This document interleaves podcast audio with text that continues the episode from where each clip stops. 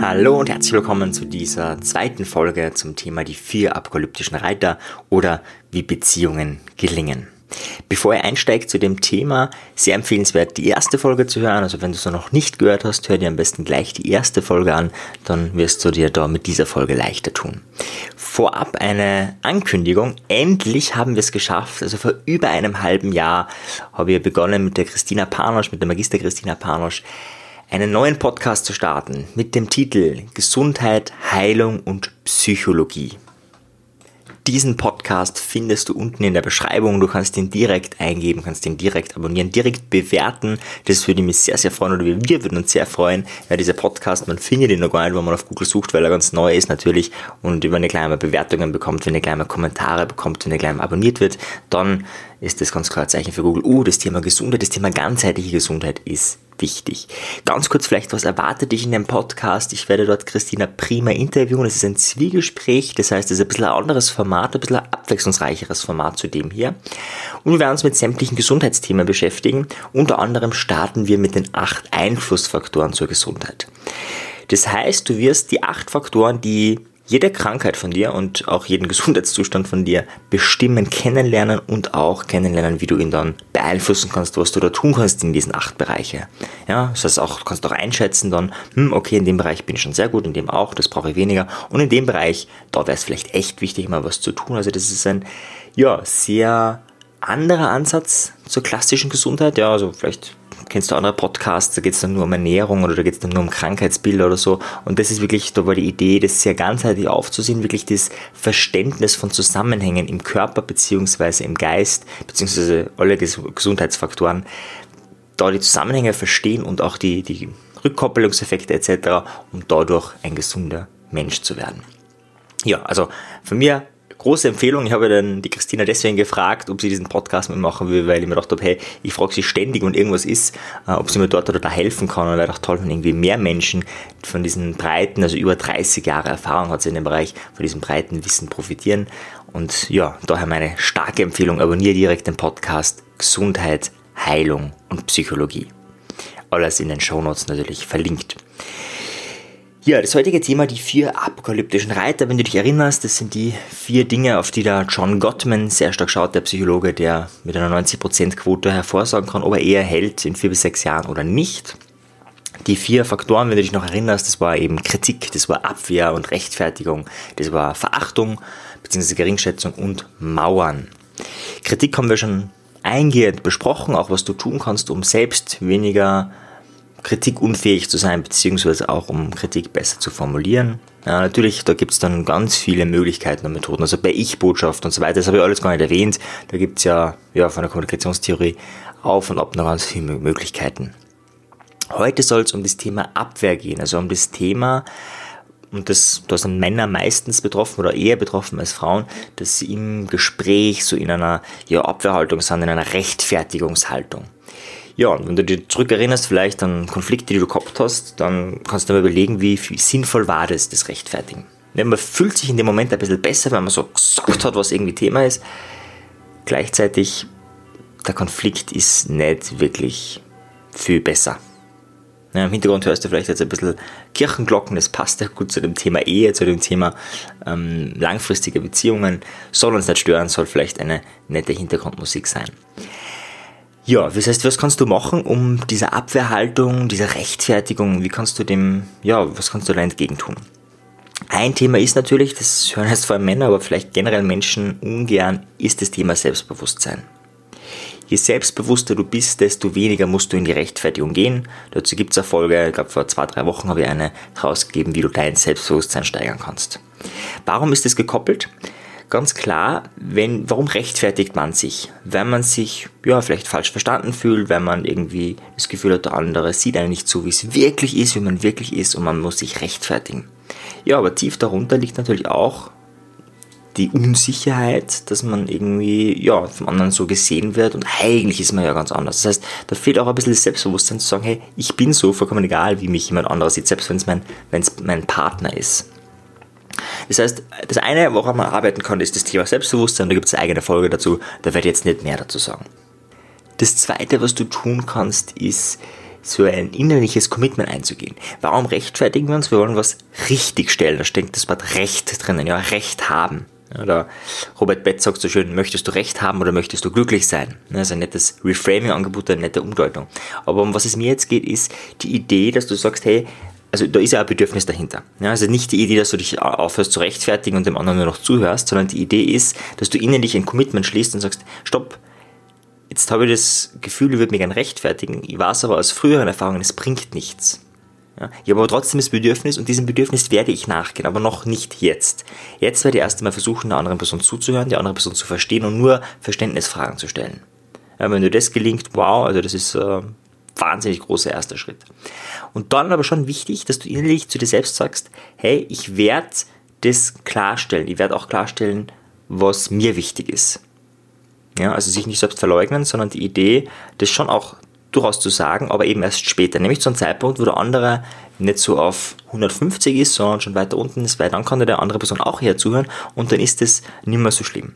Natürlich im besten Fall, wenn du Ich-Botschaften dort senden kannst, wow, also wenn du nicht sagst, hey, ich fühle mich von dir so und so schlimm behandelt, sondern du sagen kannst, hey, wenn du das und das sagst, löst es bei mir das und das aus, ja, da fühle ich mich dann irgendwie minderwertig oder wie auch immer und dann geht es mir ganz schlecht.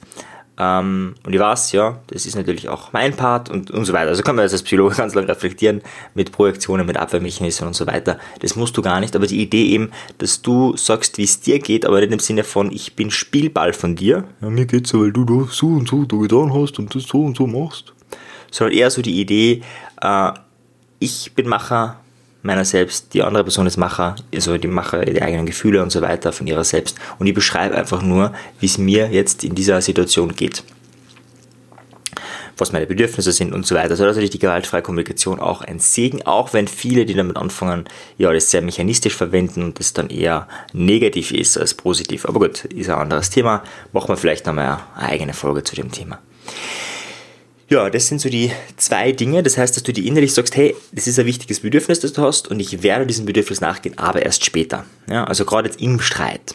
Ja, wenn du eher aus dem Streit auseinandergehst, also wenn du gerade diesen Rechtfertigungsmodus warst, das ist natürlich auch eine Möglichkeit, ja, wenn es zu viel ist, wenn es nicht mehr geht in der Situation, kann man natürlich auch sagen, hey, okay, ich habe das Gefühl, es macht jetzt gerade überhaupt keinen Sinn, ich würde mich rechtfertigen, du würdest mich vielleicht kritisieren, wir würden uns dort streiten, es hat überhaupt gar keinen Sinn, ich würde vorschlagen, gehen wir mal kurz aus dem Kontakt, gönnen, gönnen wir uns eine kurze Pause und dann können wir nochmal reden. Das ist oft eine Intervention, wenn beide dafür sind und sich nicht irgendwie einer dann verlassen fühlt und so weiter, die sehr wirksam sein kann, weil das Gehirn, und das kennst du aus einer der ersten Podcast-Folgen von mir, wo ich erkläre den heißen Zustand, den kalten Zustand, den neutralen Zustand des Gehirns. Und ja, dass in den heißen und kalten Zuständen das Gehirn nicht so klar denken kann. Wir haben weniger ähm, Kapazität, also gerade die, den Teil, wo wir ganz stolz sind, also den ganzen Neokortex und so weiter, da haben wir weniger zur Verfügung und deswegen können wir weniger klar denken, können weniger gut kommunizieren.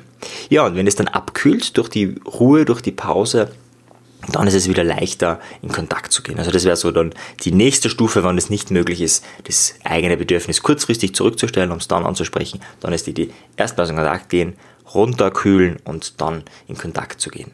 Und da durchaus, das kann man machen, dass man sich überlegt, was sagt man denn genau und wie sagt man es und so weiter, weil es dann leichter ist, das in Kontakt zu bringen, gerade bei so schwierigen Streitgesprächen.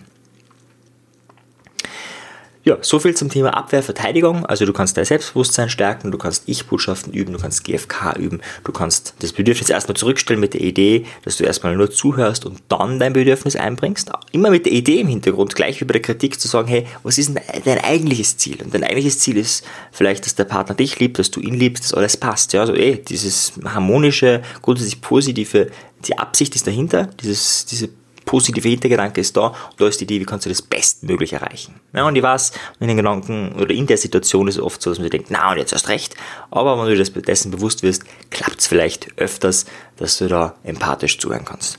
Ja, und wenn das alles nicht gelingt, dann durchaus kurzfristig aus dem Kontakt gehen, ja, wenn es für den anderen passt, ja, wenn der andere nicht dann irgendwie das erst recht wieder äh, kritisiert und gekränkt fühlt, dann wäre das eine weitere Möglichkeit.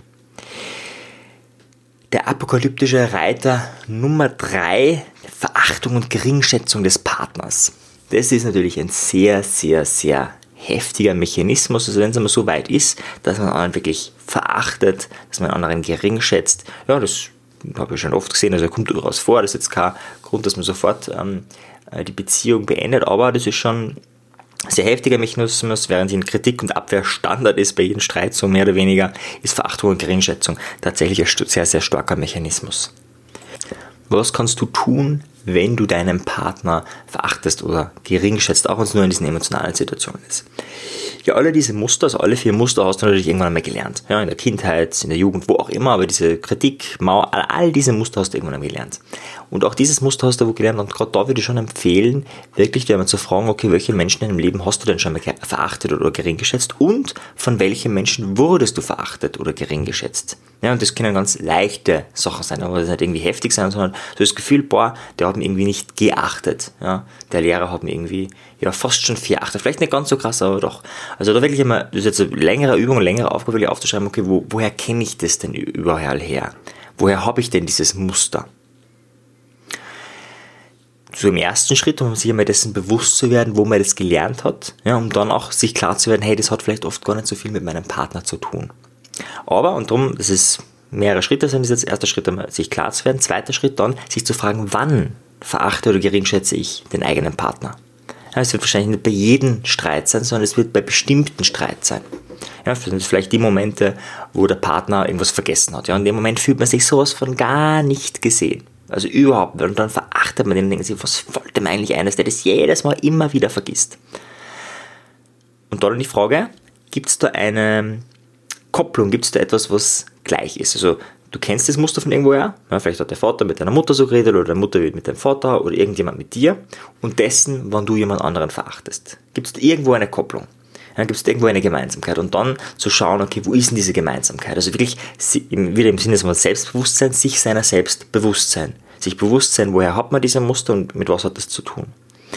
Wenn du das nämlich machst, ja, wenn du so irgendwie klar hast, hey, zum Beispiel wurdest du irgendwie von der, ja, vom, vom Bruder immer total missachtet, der total geärgert, äh, gerade bei dem Thema, ähm, was haben wir vorher gehabt, eben dieses, die Idee, dass man ständig was vergisst. Ja, und wenn du was vergessen hast, das ist mir irgendwie ständig lächerlich gemacht worden in der Schule und vom Bruder und so weiter und du hast da irgendwie eine Kopplung, dann merkst du, aha, okay, du hast da groß, eine größere Wunde und deswegen äh, zipft dir das total an bei der anderen Person. Das kann man dann durchaus in Kontakt bringen, weil der anderen Person es dann wahrscheinlich leichter fallen wird, deine heftige Verachtung, deine Geringschätzung auszuhalten, weil sie weiß, woher das kommt. Das heilt noch nichts, aber die Wahrscheinlichkeit ist hoch, wenn man das dann empathisch und klar kommuniziert, hey, schau, da und da und da habe ich das erlebt, das war eine ziemlich schwierige Zeit für mich vielleicht damals, jetzt habe ich das Muster leider. Ja? Ich würde es gerne auflösen, im Moment ist es noch nicht aufgelöst, aber dass du das einmal weißt. Das wäre so der erste Schritt ja, jetzt natürlich immer die Frage, dann kommt, hey, was kann ich machen, damit das vielleicht verschwindet? Ja, gerade beim Thema Verachtung oder Missachtung, weil es stecken ja trotzdem auch Bedürfnisse dahinter. Ja, es ist jetzt nicht so, dass es nur ein Muster ist, was automatisch abläuft, was man einfach austauscht, wo man sagt, okay, haben wir das weg und dann ist alles gut. Nein, so ist es nicht. Es steckt ein Bedürfnis dahinter. Ja, zum Beispiel das Bedürfnis, nicht gesehen zu werden oder nicht verstanden zu werden, ist ganz oft dahinter.